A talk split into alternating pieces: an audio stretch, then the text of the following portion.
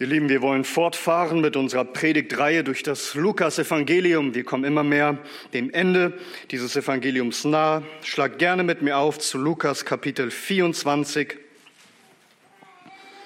Lukas Kapitel 24, wir lesen miteinander die Verse 36 bis 43. Lukas 24 ab Vers 36. Und hier heißt es in Gottes heiligem Wort. Während sie aber dies redeten, trat er selbst in ihre Mitte und spricht zu ihnen, Friede euch. Sie aber erschraken und wurden von Furcht erfüllt und meinten, sie sehen einen Geist.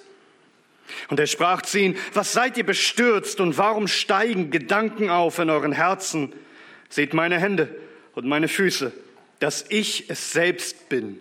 Betastet mich und seht, denn ein Geist hat nicht Fleisch und Gebein, wie ihr seht, dass ich habe.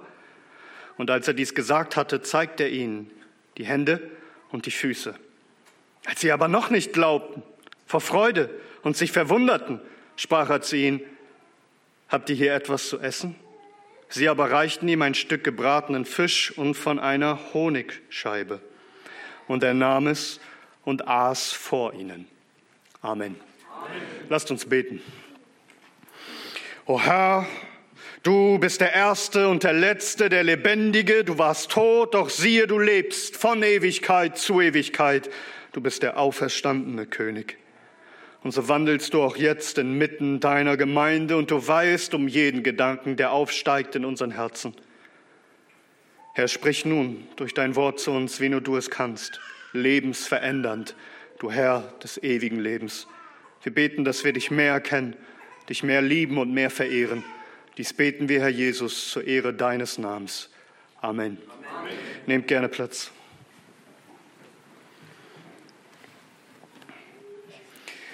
Letztes Mal hörten wir, wie zwei Personen aus dem Kreis der Jünger Jerusalem verließen. Also sie verließen die Gemeinde voller Zweifel und voller Enttäuschung und Traurigkeit, denn sie hatten so sehr gehofft, dass Jesus doch der Messias, der, Erlöser von Israel ist. Aber so dachten sie, nun war er tot. Es kam alles ganz anders als erwartet.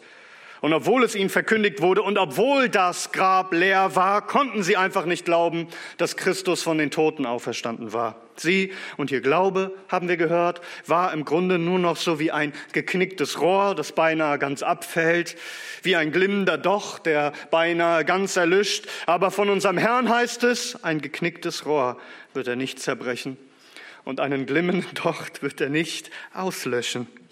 Und so sahen wir, wie Christus der rechte Seelsorger ist, der gute Hirte, der seinen verirrten, verwirrten Schafen nachläuft, obwohl er sich gerade als der König aller Könige erhob, aus dem Grab, siegreich über den Tod, über die Sünde, über den Satan, über die Welt triumphierte. Läuft er irgendwo mehrere Stunden lang auf staubigen Straßen entlang in irgendein Dorf, um Abendbrot zu haben mit zwei Jüngern, über die wir so gut wie gar nichts wissen. So lieb und so teuer sind sie ihm.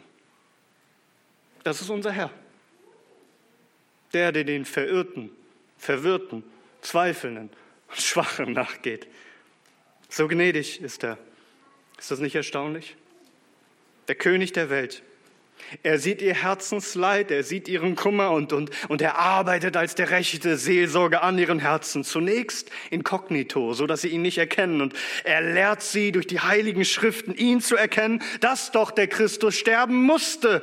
So prophezeit es die gesamte heilige Schrift. Er öffnete ihnen die Augen dafür, ihn zu erkennen in der Bibel. Und dann gab er sich ihnen am Abendbrottisch zu erkennen, dass er der mit ihnen redet, und er verschwand sogleich vor ihren Augen. Und wir hörten das. Ihr Herz, das ja eigentlich durch all den Kummer so kühl geworden war, dass sie von sich sagten, brannte nicht unser Herz, als er uns die heiligen Schriften auslegte. Nun waren sie wieder voller Glauben und Gewissheit, voller Freude, Feuer und Flamme für Christus, völlig überzeugt, dass er auferstanden ist. Und so machen sie eine Kehrtwende. Sie kehren zurück nach Jerusalem, zurück zur Gemeinde, zurück zu den Aposteln, wo sie eigentlich hingehören. Und sie kommen an zu den Aposteln, wollen ihnen alles berichten. Aber die überhäufen sie schon mit den Nachrichten, dass auch sie wissen, dass Jesus auferstanden ist von den Toten. Und so tauschten sie sich gegenseitig aus und hellauf begeistert, hellwach. Und letztes Mal sagte ich, wie werden sie wohl mit den Aposteln dort stundenlang gesprochen haben und sich durch die ganze Nacht ausgetauscht haben. Doch was ich nur kurz angedeutet habe, ist, sie sprachen nicht allein diese Nacht hindurch. Da war einer bei ihnen, zunächst unsichtbar der plötzlich in ihrer Mitte sichtbar wurde und ihnen erschien. Und so kommen wir nun zu unserem Predigtext, Vers 36. Während sie aber dies redeten, trat er selbst in ihre Mitte und spricht zu ihnen, Friede euch. Während sie aber dies redeten, was redeten? Vers 35. Und sie erzählten, was auf dem Weg geschehen war und wie er vor ihnen erkannt worden war an dem Brechen des Brotes. Also während sie das erzählten, die Emmaus-Jünger, wie sie ihn erkannt haben. Während sie von Christus erzählen, trat er selbst in ihre Mitte. Könnt ihr euch das vorstellen? Überlegt einmal, wie die Jünger da saßen, vielleicht einige standen, sie unterhielten sich im Kreis, vielleicht im Halbkreis. Die Türen waren verschlossen, abgeschlossen, sagt uns Johannes in seinem Evangelium. Keiner kommt rein, keiner kommt raus. Und so sprechen sie, hellauf begeistert von Christus. Und aus dem Nichts steht er plötzlich vor ihnen da, in ihrer Mitte. Er kam nicht durch die Tür, er hat sich auch nirgendwo versteckt gehalten. Nein, aus dem Nichts, in ihrer Mitte, in einem Moment. Sie sprechen über ihn und plötzlich steht er da. Wie, wie werden sie aufgeschreckt haben?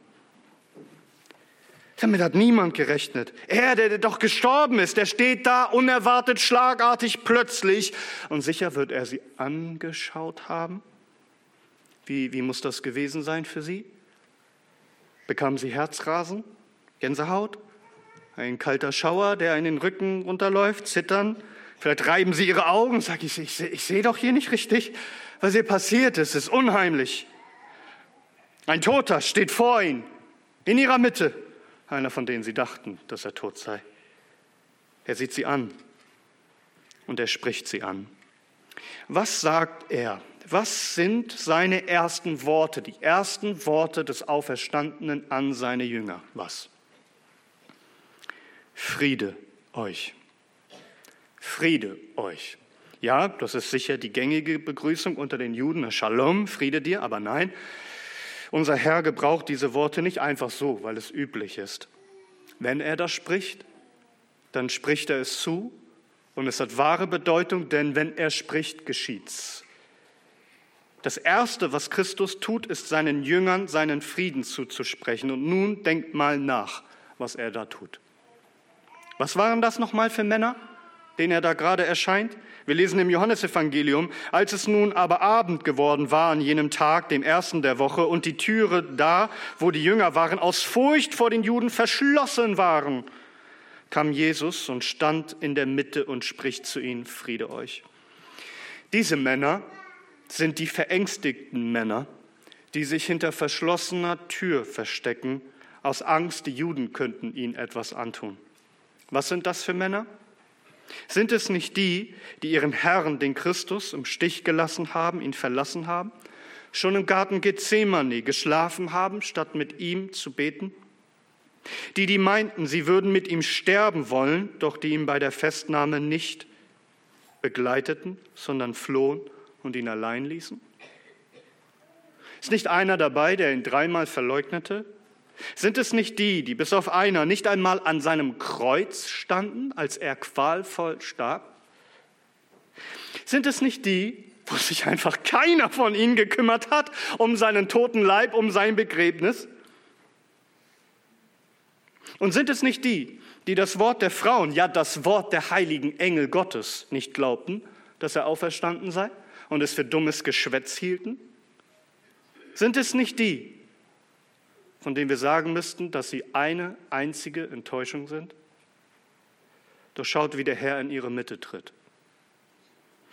Hätte er nicht erscheinen müssen mit einem Erdbeben, mit Augen wie Feuerflammen, mit einem scharfen, zweitschneidigen Schwert aus seinem Mund, hätte er sie nicht tadeln müssen. Ihr Fahnenflüchtige, ihr Feiglinge, ihr Untreue, ihr Ungläubige, ihr Abtrünnige. Hätte der nicht kommen müssen zum Gericht? Hätte er nicht sprechen müssen, Fluch über euch. Doch was spricht er? Was spricht er? Frieden euch. Erkennst du, wie unverdient diese Gnade hier ist? Dass die, die in Wahrheit den Fluch verdienen, den Frieden erhalten? Er tritt so freundlich in ihre Mitte, voller Wohlwollen, wie zu seinen Freunden, seinen geliebten Freunden. Nein, er geht nicht mit uns um, wie wir es verdient haben. Wir hören hier keinen Tadel, keine Rüge, nur Frieden euch. Was hätten wir wohl gesagt? Was hättest du wohl gesagt, nachdem deine Freunde so mit dir umgegangen sind? Wie konntet ihr mir das antun? Wo wart ihr, als ich euch am dringendsten brauchtet? Mit euch will ich nichts mehr zu tun haben. Ich suche mir neue Jünger. Hm? Ich weiß nicht, ob wir bereit wären, so zu vergeben und so gnädig zu sein wie unser Herr. Ja, und wenn er uns gegenüber nicht so wäre, dann wäre es schon längst aus mit uns, und zwar mit einem jeden von uns. Denn wer von uns ist auch nur ein Deut besser als seine Apostel? Was haben wir verdient? Dass er kommt und Frieden spricht. Siehst du hier diese Milde? Siehst du die Freundlichkeit, die Duldsamkeit unseres Herrn? Barmherzig und gnädig ist der Herr langsam zum Zorn und groß an Güte. Er wird nicht immer rechten und nicht in Ewigkeit nachtragen. Er hat uns nicht nach unseren Sünden getan und uns nicht nach unseren Ungerechtigkeiten vergolten. Denn so hoch die Himmel über der Erde sind, ist gewaltig seine Güte über denen, die ihn fürchten. So weit der Osten ist vom Westen, hat er von uns entfernt unsere Übertretungen, wie ein Vater sich über die Kinder erbarmt so erbarmt sich der Herr über die, die ihn fürchten. Denn er kennt unser Gebilde und er gedenkt, dass wir Staub sind. Noch einmal, er handelt nicht an uns, wie wir es verdient haben, sondern er handelt an uns, wie er es für uns verdient hat. Er starb gerade am Kreuz für sie. Ein für allemal für ihre Schuld, auch für ihre Untreue, ihren Unglauben, ihren Zweifel. Er hat alles bezahlt am Kreuz für sie. Sie haben den Fluch verdient. Er hat ihn auf sich genommen, die Strafe, den Zorn des allmächtigen Gottes für all ihre Schuld, um zu kommen und zu sprechen, Friede euch. Jesaja 53. Doch er hat unsere Leiden getragen und unsere Schmerzen hat er auf sich geladen. Und wir, wir hielten ihn für bestraft, von Gott geschlagen und niedergebeugt. Doch um unserer Übertretungen willen war er verwundet und um unserer Ungerechtigkeiten willen zerschlagen. Die Strafe lag auf ihn zu unserem Frieden. Und durch seine Striemen ist uns Heilung geworden. Wir alle irrten umher wie Schafe. Wir wandten uns jeder auf seinen Weg. Und der Herr hat ihn treffen lassen unser aller Ungerechtigkeit. Nein, Jesus, unser Herr, er handelt nicht mit uns, wie wir es verdient haben. Er handelt an uns, wie er es verdient hat, für uns am Kreuz, dass er statt Fluch nun Frieden bringt. Hier schließt sich der Kreis, der Kreis zum Anfang des Lukas-Evangeliums. Wisst ihr noch, wie Zacharias, der Vater von Johannes dem Täufer, mit heiligem Geist erfüllt wurde und weissagte und sprach? Lukas 1, gepriesen sei der Herr, der Gott Israels, der sein Volk besucht, um ihn Erlösung bereitet hat. Der Herr kommt um seinen Volk Erkenntnis des Heils zu geben, in Vergebung ihrer Sünden, durch die herzliche Barmherzigkeit unseres Gottes, in der er uns besucht hat, der Aufgang aus der Höhe, um denen zu leuchten, die in Finsternis und Todesschatten sitzen, um unsere Füße auf den Weg des Friedens zu richten. Dafür ist er gekommen. Und die Barmherzigkeit Gottes, die Vergebung, die Erlösung, die Barmherzigkeit zu bringen um uns zu erlösen aus der Finsternis, der Todesschatten, um uns zu richten auf dem Weg des Friedens. Hier ist Friede.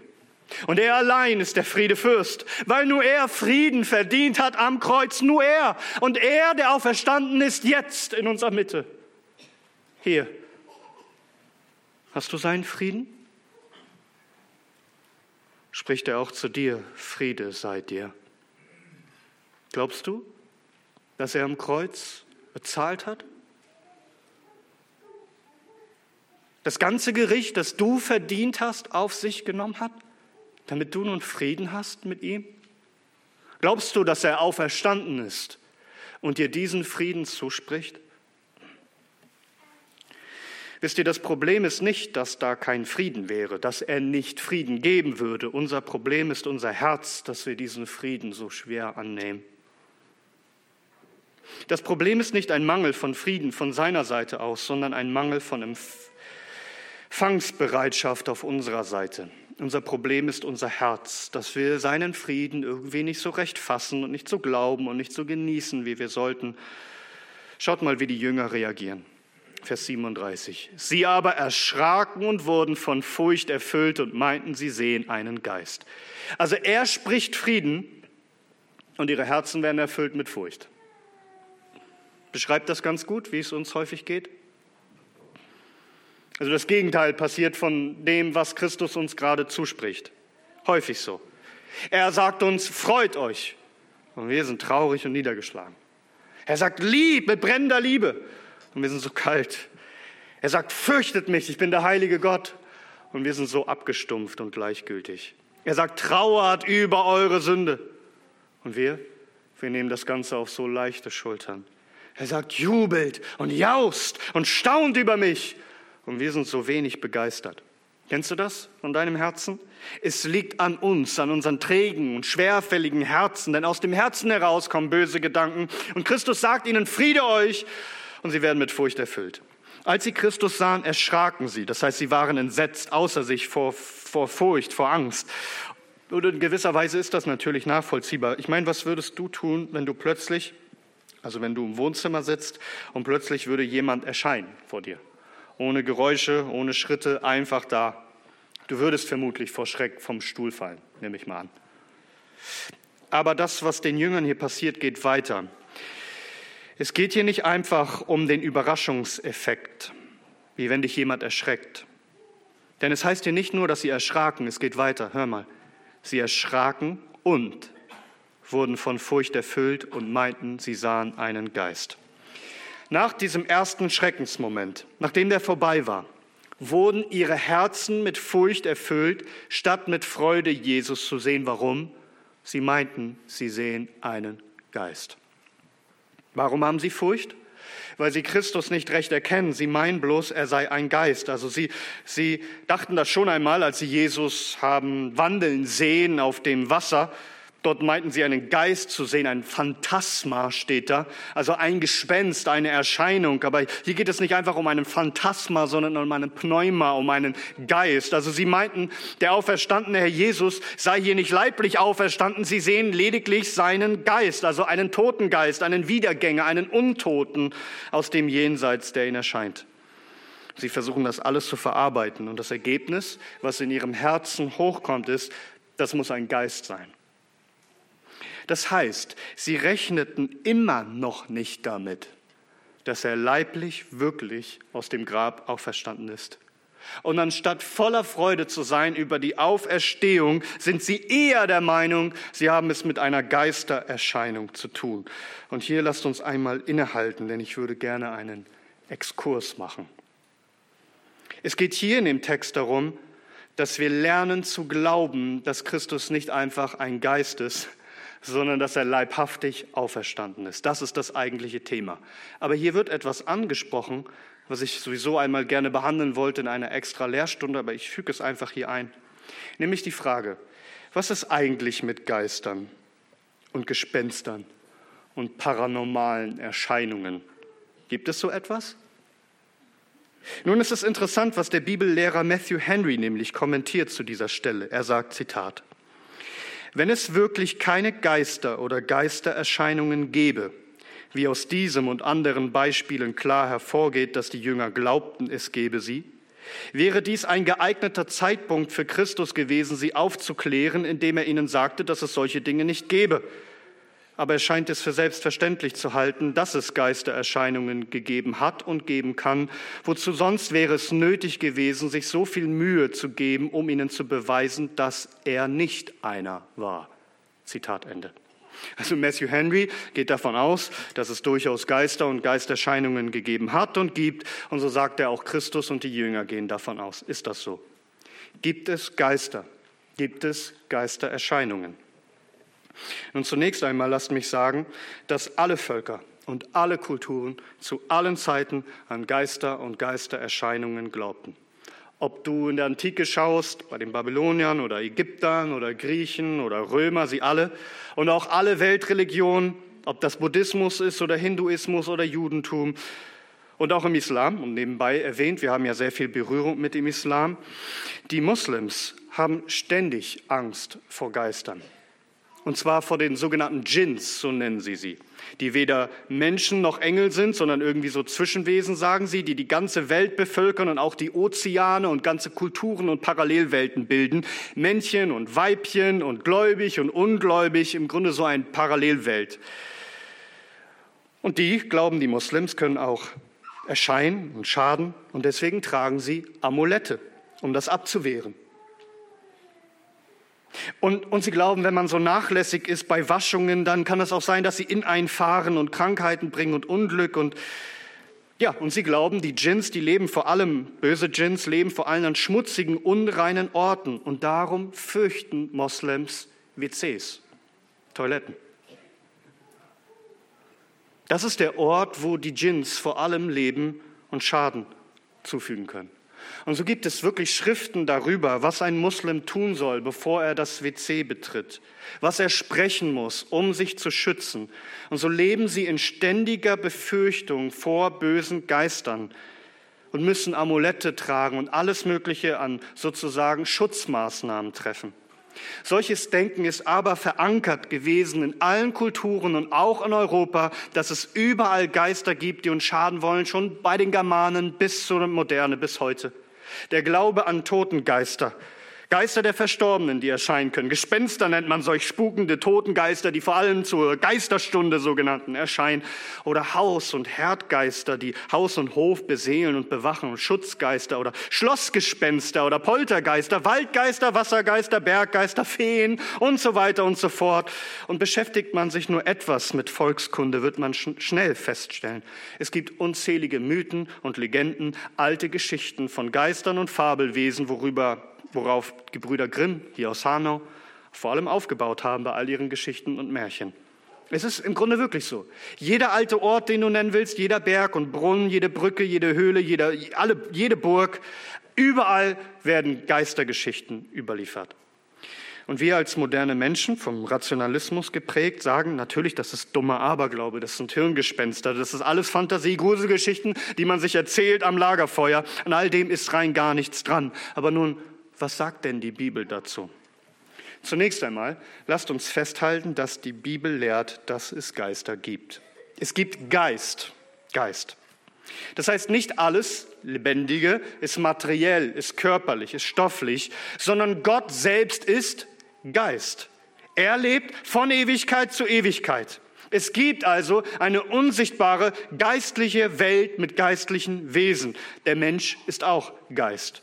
Genauer gesagt, eine Einheit von Geist und Leib, also Leib und Seele. Darum werden die verstorbenen Menschen, ihre Seelen, die ins Jenseits gehen, und jetzt in dem Fall bei Gott sind, in Hebräer 12, Vers 23 auch, die Geister der vollendeten Gerechten genannt. Also das heißt, jeder Mensch ist auch Geist. Und wenn er stirbt, trennt sich der Geist vom Leib und so geht die Seele der Verstorbenen zum Herrn oder an einen anderen Ort, wie wir gleich sehen werden. Aber die Seelen der Verstorbenen spuken nicht auf Erden herum. Das gibt es nicht. Alle gehen ins Totenreich beziehungsweise ins Himmelreich. Also alle gläubigen Seelen, ihre Seele geht ins Paradies beziehungsweise zu Christus. Die Geister der Ungläubigen, lehrt die Schrift, gehen an den Ort ewiger Qualen. Sie spuken hier nicht herum. Nachzulesen in Lukas 16. Hier lernen wir, dass jemand, der nicht gläubig war, im Totenreich ist und im Ort der Qualen. Er beschreibt das wie Feuerflammen und er, er will am liebsten kommunizieren mit seinen Brüdern, noch irgendeine Botschaft senden, dass doch irgendeiner aus dem Totenreich kommen soll, auch zu ihm. Nein, geht nicht. Geht nicht. Die Geister der verstorbenen Menschen gehen direkt ins Jenseits, an den Ort der Freude oder an den Ort der Qualen. Sie spuken nicht hier rum als Geister, die irgendwie unerlöst sind und irgendwie mit den Lebenden noch kommunizieren wollen. Es gibt keine menschlichen Polter- oder Plagegeister. Nein. Der Geist des Menschen geht direkt ins Jenseits, wo er wartet darauf, gerichtet zu werden bei der Auferstehung. Hiob 7, ab Vers 9. Die Wolke schwindet und fährt dahin, so steigt, wer in den Scheol hinabfährt, nicht wieder herauf. Nicht mehr kehrt er zurück zu seinem Haus und seine Stätte erkennt ihn nicht mehr. Heißt das, dass Menschengeister keinesfalls mehr erscheinen können? Doch, das geht schon, wenn Gott das will aber das sind die äußerst seltensten Ausnahmen. Das passiert eigentlich so gut wie gar nicht. Um euch ein Beispiel zu nennen. Auf dem Berg der Verklärung erscheinen neben Christus Mose und Elia. Natürlich kann Gott das tun, die leben ja bei ihm. Er kann dafür sorgen, dass sie dort auftreten. Aber das ist so außergewöhnlich, so einzigartig, dass niemand jemals damit rechnen sollte. Also Erscheinen heute die Geister verstorbenen Menschen oder kommunizieren mit uns? Antwort der Bibel ein klares Nein. Aber, sagt man. Also man könnte jetzt zu den Jüngern sagen, das gibt es sowieso nicht. Aber manche Leute berichten doch davon, dass sie Tote sehen und mit denen kommunizieren in Seancen oder was weiß ich, was es da für Mittel gibt. Und nun kommen wir in den Bereich vom Okkulten, vom Bösen. Denn es gibt auch andere Geistwesen die keine Menschen sind. Es gibt ja noch andere Geister, nämlich Engelwesen, Geistwesen, die nennt die Bibel auch Geister. Wesen, die keinen Körper haben, keinen Leib, reine Geistwesen, die aber erscheinen können und eingreifen können in die sichtbare Welt. Diese Wesen, die Engel, sind zahlreich. Sie haben Namen, sie sind intelligent, sie sind mächtig, sie haben verschiedene Machtpositionen, verschiedene Ränge, verschiedene Fähigkeiten und Aufgabenbereiche. Sie sind zuständig für unterschiedliche Dinge. Es gibt Fürsten unter ihnen, Untergeordnete. Sie sind zuständig für Länder oder manchmal für Personen oder andere Belange. Sie, sie sind auch unterschiedlichster Art. Es gibt Cherubim und Seraphim. Wir können von einer ganzen Engelwelt reden. Und diese Geister, diese Engel sind erschienen, immer wieder. Und bei diesen Engeln gibt es gute Geister, die vom Herrn Diener sind.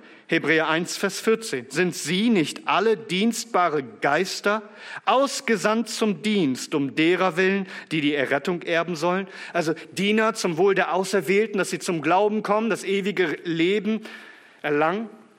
Aber es gibt nicht nur sie, auch böse Geister, gefallene Geister, unterschiedlich an Macht und auch unterschiedlich an Grad der Bosheit. Denn Christus sprach einmal über einen Dämon, den er, ja, der im Grunde ausgetrieben wurde. Und dann heißt es in Lukas 11, Vers 26, dann geht er hin und nimmt sieben andere Geister mit, böser als er selbst. Also böse Geister, Dämonen, abgefallene Engel. Sie können sprechen, sie können Menschen in Besitz nehmen, sie können erscheinen, betrügerische Zeichen und Wunder tun, sogar Wahrsagen, Krankheiten auslösen. Sie sind listig, irreführende, betrügerische Geister. Ja, es gibt sie. Die Heilige Schrift lehrt es sehr, sehr deutlich, die unsichtbare Welt ist real. Diese Dämonen, sie geben sich auch aus in unterschiedlichen Erscheinungen als gute Engel oder als Heilige, die erscheinen, als Verstorbene oder von mir aus Außerirdische oder Feen oder Götter oder wie du sie auch immer nennen willst. Paulus deutet es sehr, sehr deutlich, er, sagt es sehr, sehr deutlich in 1. Korinther 10, dass hinter all den Götzen der Heiden, hinter all den Göttern, nenn ihren Namen, wie du willst, Zeus und Artemis und Baal oder Odin oder Thor oder wen du auch immer nennen willst, hinter all dem, lehrt Paulus, stecken Dämonen. Gefallene Engel, die erscheinen, um sich selbst verehren zu lassen, die die Nation, die Völker in Finsternis gehalten haben, die verführt haben 2. Korinther 11, Vers 14. Und kein Wunder, denn der Satan selbst nimmt die Gestalt eines Engels des Lichts an. Die unsichtbare Welt, sie ist real. Und wenn da irgendetwas auftritt, über die Jahrtausende, was es auch immer sein mag, ob sie es Poltergeist, Plagegeist oder wie auch immer nennen, gefallene Engel, Dämonen, die tausende Gestalten von Fabelwesen oder sonstigen Kreaturen annehmen. Und diese haben übrigens reale Kräfte. So lesen wir in Apostelgeschichte 16, Vers 16, und es geschah aber, als wir zum Gebet gingen, dass uns eine gewisse Magd begegnete, die einen Wahrsagergeist hatte und ihren Herren viel Gewinn brachte durch Wahrsagen. Wörtlich steht hier, sie hatte einen Pythongeist. Dieser Name, der steht im Zusammenhang mit dieser berühmten Orakelstätte in Delphi. Hier hat man sich in der Antike die Weissagung abgeholt. Das galt als Mittelpunkt der Welt. Und in der griechischen Mythologie, da gab es einen geflügelten Drachen, also eine Schlange. Hier haben wir es wieder, den Python, ein Schlangenwesen. Und Python, sagt man, hatte hellseherische Kräfte. Und dann kam Apollos und hat die Schlange getötet. Und bei Delphi ist das Drachenblut vergossen worden und übertrug dann die hellseherischen Fähigkeiten an diesen Ort. Und so kam man um sich Weissagungen abzuholen. Das wusste jeder zur Zeit des Apostels. Das galt als Mittelpunkt der Erde. Das Ende des delphischen Orakels kam übrigens wegen dem Christentum. Wir haben hier in der Apostelgeschichte ein Beispiel von einer Frau, die besessen war mit einem Wahrsagergeist und tatsächlich besondere Kräfte hatte. Es gibt Geister, die Kräfte haben, die das Menschliche übertreffen. Wir sehen das auch sehr, sehr deutlich am Beispiel der Hexe von Endor, dieser Nekromantin. Aber wir müssen den Text richtig lesen. Manche denken, es gab da eine Frau, eine Hexe von Endor, und die hatte einfach besondere Zauberkräfte. Die konnte Samuel, den toten Propheten, aus dem Totenreich holen. Nein, das ist nichts, was ein Mensch kann. Schaut, womit es im Zusammenhang steht. 1 Samuel 28 ab Vers 7.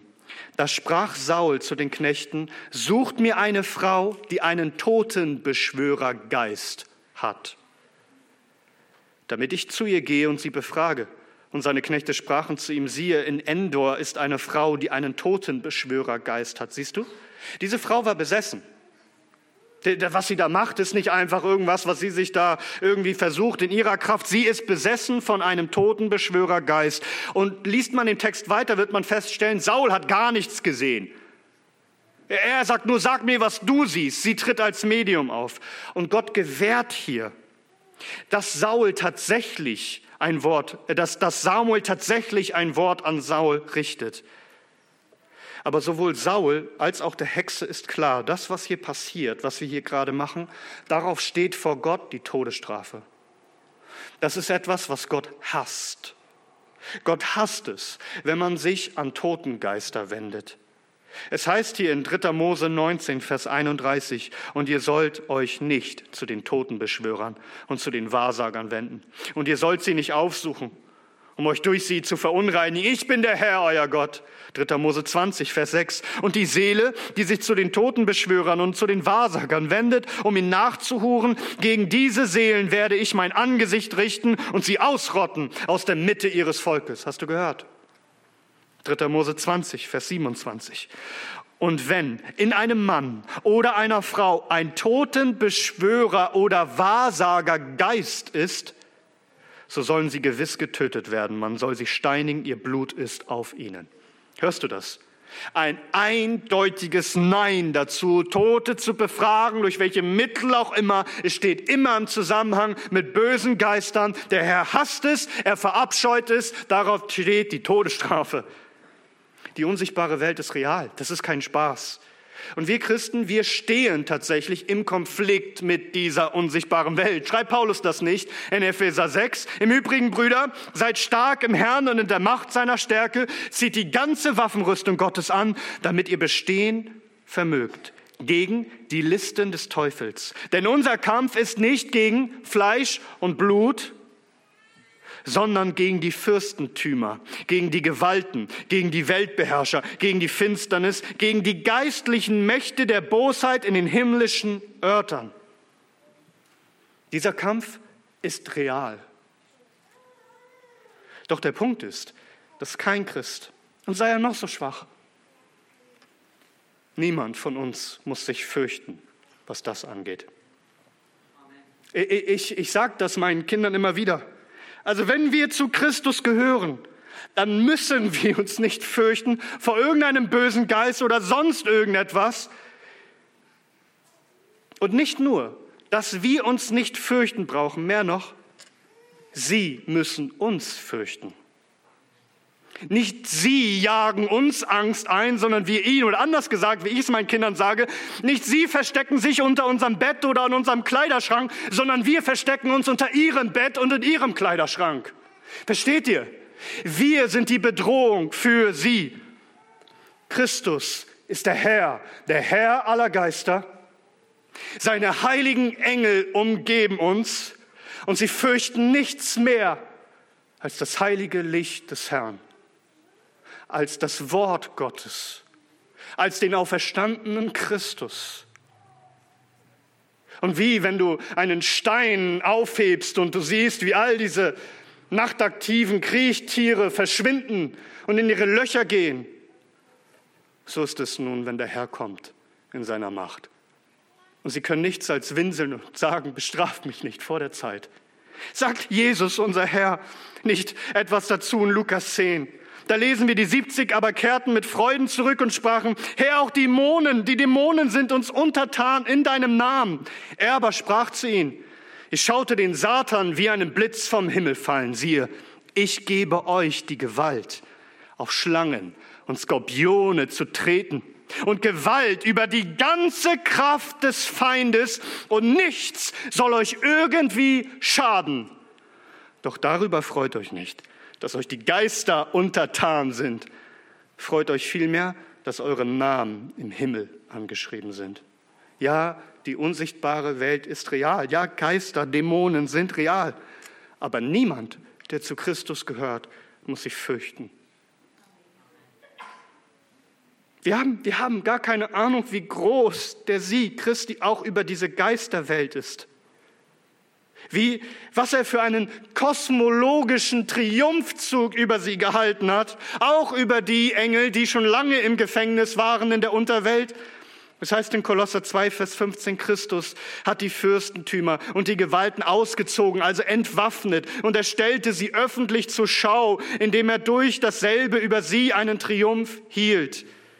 Gehörst du zu Christus, musst du dich nicht fürchten. Und verstehst du auch, dass du nichts als Christus brauchst? Vielleicht hört das ja hier jemand, der mit dem Gedanken spielt oder es in der Vergangenheit getan hat, irgendwelche Tarotkarten zu befragen oder irgendwelche Hellseher und Wahrsager und dieses oder jenes. Du brauchst nichts als Christus und Christus allein.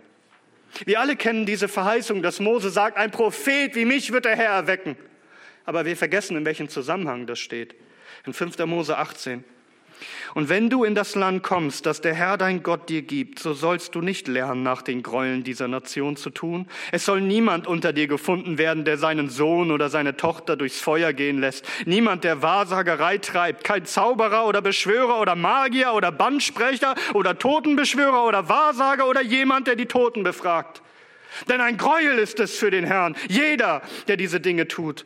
Und um dieser Gräuel willen vertreibt der Herr, dein Gott, sie vor dir. Du sollst vollkommen sein gegen den Herrn, dein Gott. Denn diese Nation, die du vertreiben wirst, hören auf Zauberer und auf Wahrsager. Du aber, nicht so hat der Herr, dein Gott, dir gestattet. Und jetzt kommt's, einen Propheten aus deiner Mitte, aus deinen Brüdern gleich mir, wird der Herr, dein Gott, dir erwecken und auf ihn sollt ihr hören. Seht ihr, womit Christus in Kontrast gesetzt wird? Hinweg mit all diesen Befragungen, mit all diesem Spiritismus, weg damit.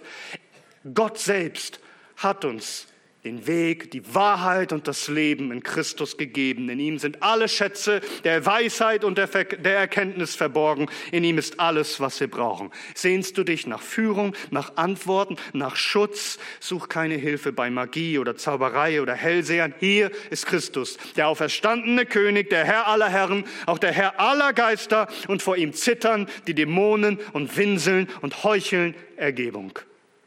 Jesaja 8, Verse 19 und 20. Und wenn sie unter euch sprechen werden, Befragt die Totenbeschwörer und die Wahrsager, die flüstern und murmeln, so spricht. Soll ein Volk nicht seinen Gott befragen? Soll es für die Lebendigen die Toten befragen? Nein. Zum Gesetz und zum Zeugnis. Wenn sie nicht nach diesem Wort sprechen, so gibt es für sie keine Morgenröte. Hast du gehört? Wenn du nicht sprichst, zurück zum Gesetz, zurück zum Zeugnis Gottes, zurück zu dem, was er sagt in seinem Wort. Es wird keine Morgenröte für dich geben. Gott wird dich auslöschen und ausradieren. Und du wirst nicht unerlöst irgendwo hier herumspuken. Du wirst in den Ort ewiger Verdammnis und ewiger Qualen in den Feuersee gehen. Darum kehre jetzt um von aller Magie, allen Spiritismus, aller Esoterik. Verwirf das alles und folge Jesus Christus, dem König, den Herrn, der auch der König ist über den Herr der Finsternis und seinen Schädel zerschmettert, der König aller Könige. Nein, Christus ist nicht einfach ein Geist. Und so kommen wir zurück zu unserem Predigtext. Die Jünger meinten, sie sahen eine Geistererscheinung. Ja, Christus, der vor ihnen steht, ist aber weder eine Vision noch eine Einbildung oder ein Hirngespenst und auch nicht einfach eine, ein körperloses Geistwesen, seine Seele getrennt von seinem Körper. Nein, doch obwohl er sich ihnen so offenbart, so leibhaftig offenbart, verstehen sie es nicht. Und er sieht, was los ist in ihrem verwirrten Herzen. Vers 38. Und er sprach zu ihnen, was seid ihr bestürzt und warum steigen Gedanken auf in eurem Herzen? Nochmal, Christus spricht ihnen Frieden zu, doch in ihrem Herzen ist kein Frieden, sondern das Gegenteil, Bestürzung, Angst und Unruhe und Panik. Sie sind geschockt, zutiefst erschüttert. Christus sieht das. Er sieht, welche Gedanken in ihren Herzen aufkommen. Er sieht es. Und er fragt, was seid ihr so bestürzt? Was steigen für Gedanken auf in euren Herzen? Warum seid ihr so mit panischem Schrecken ergriffen? Warum habt ihr solche Gedanken? Weil es sind Gedanken des Unglaubens, dass Christus nicht wirklich auferstanden ist, sondern lediglich ein Geist ist, der erscheint.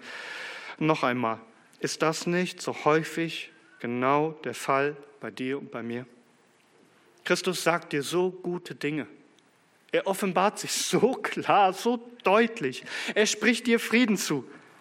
Und er zeigt dir, wie, wie er sich dir so gut erweist und welche guten Dinge er getan hat und dass er, der Auferstandene, wirklich Realität ist und wir.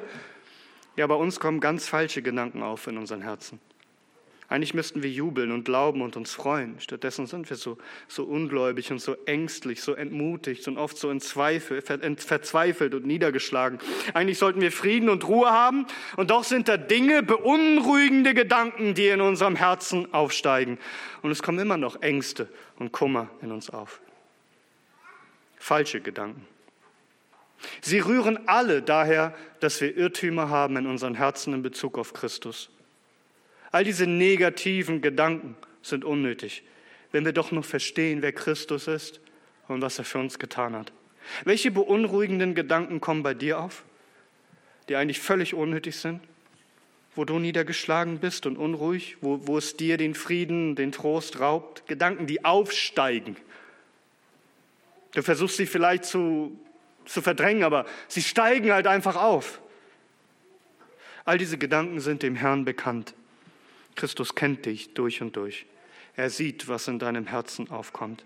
Und nun schaut noch einmal, dass Christus der Seelsorger ist. Er hilft ihnen auf in ihrer Schwachheit. Er leistet Überzeugungsarbeit. Vers 39, 40. Seht meine Hände und meine Füße, dass ich es selbst bin. Im, Im, Griechischen kann man das kaum noch irgendwie stärker ausdrücken. Ich bin es, ich bin, ich selbst. Betastet mich und seht, denn ein Geist hat nicht Fleisch und Gebein, wie ihr seht, das ich habe. Und als er dies gesagt hatte, zeigte er ihnen die Hände und die Füße.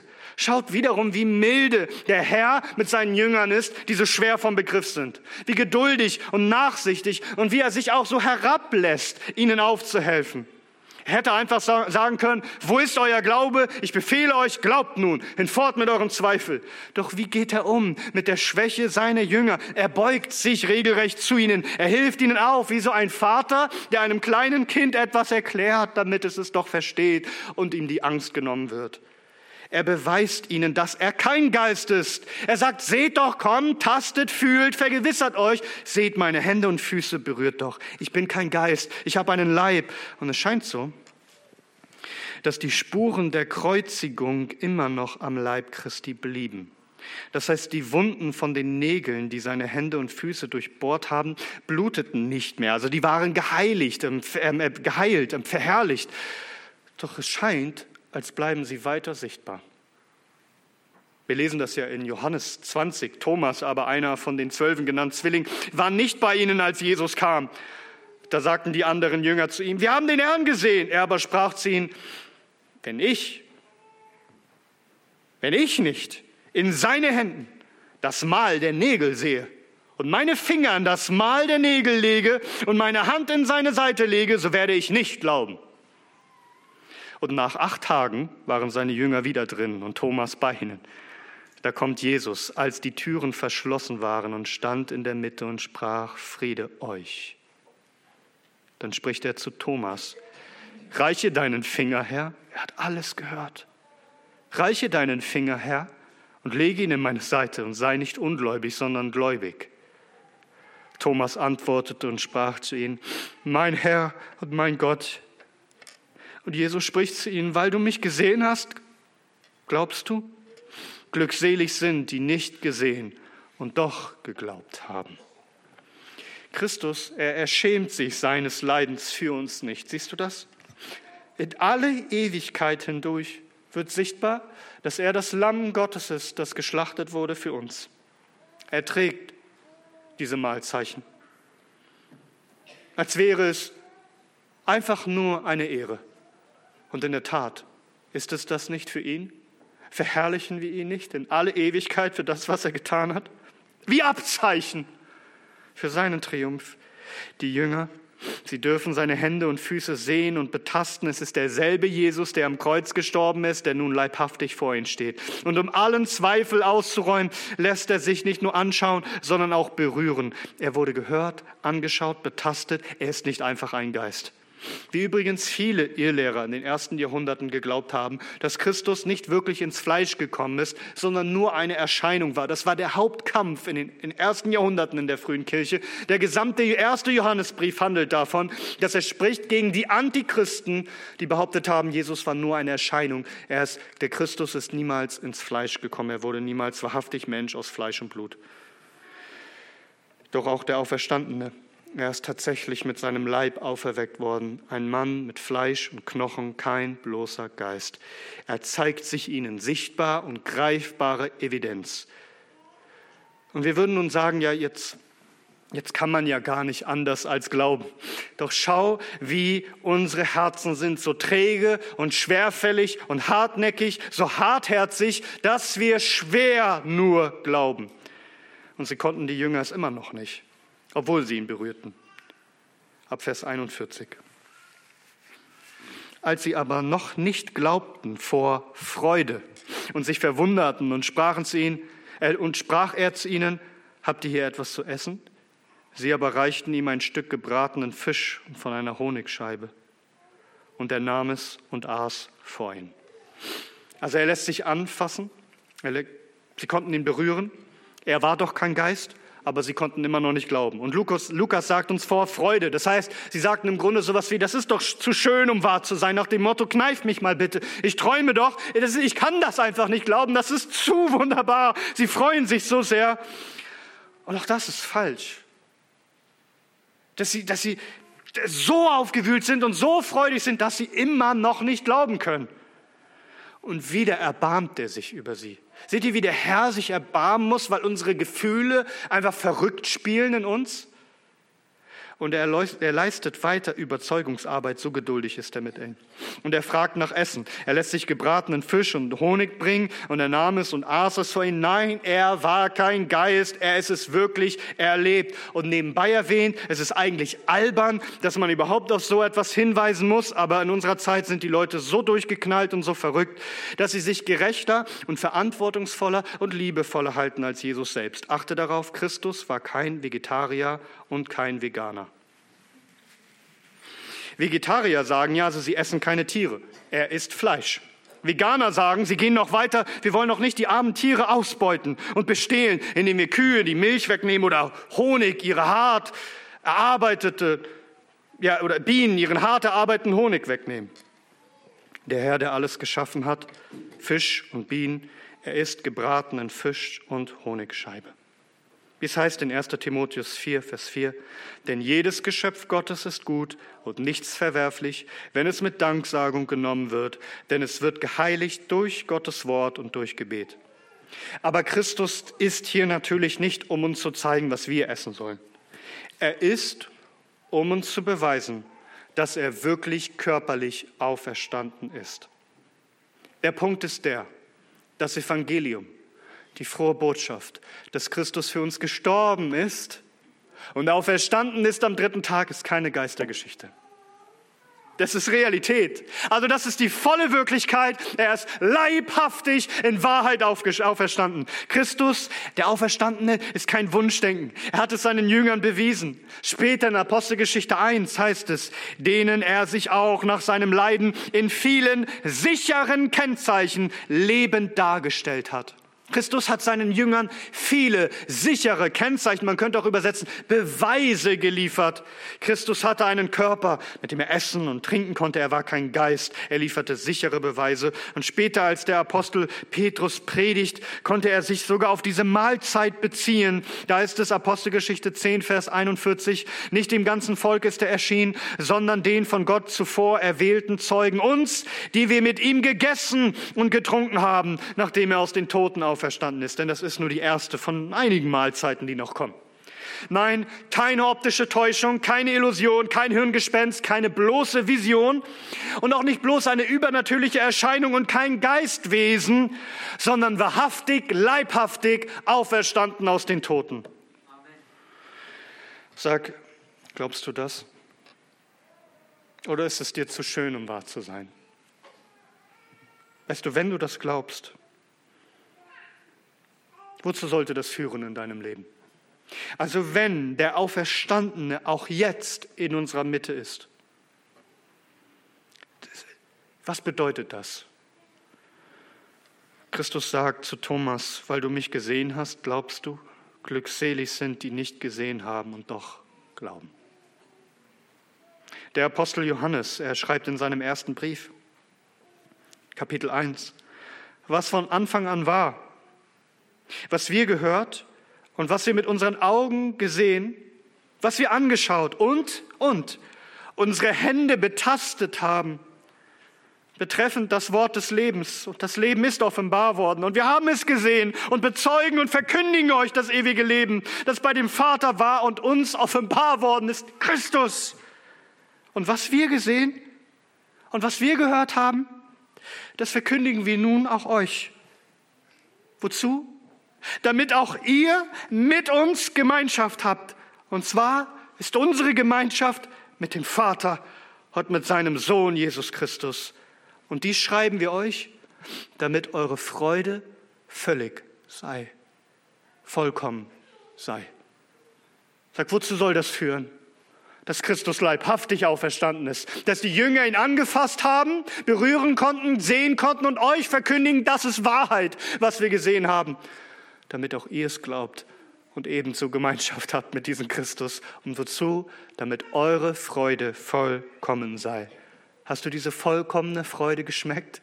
Jubelst du in deinem Herzen über diesen mächtigen Erlöser, diesen auferstandenen König?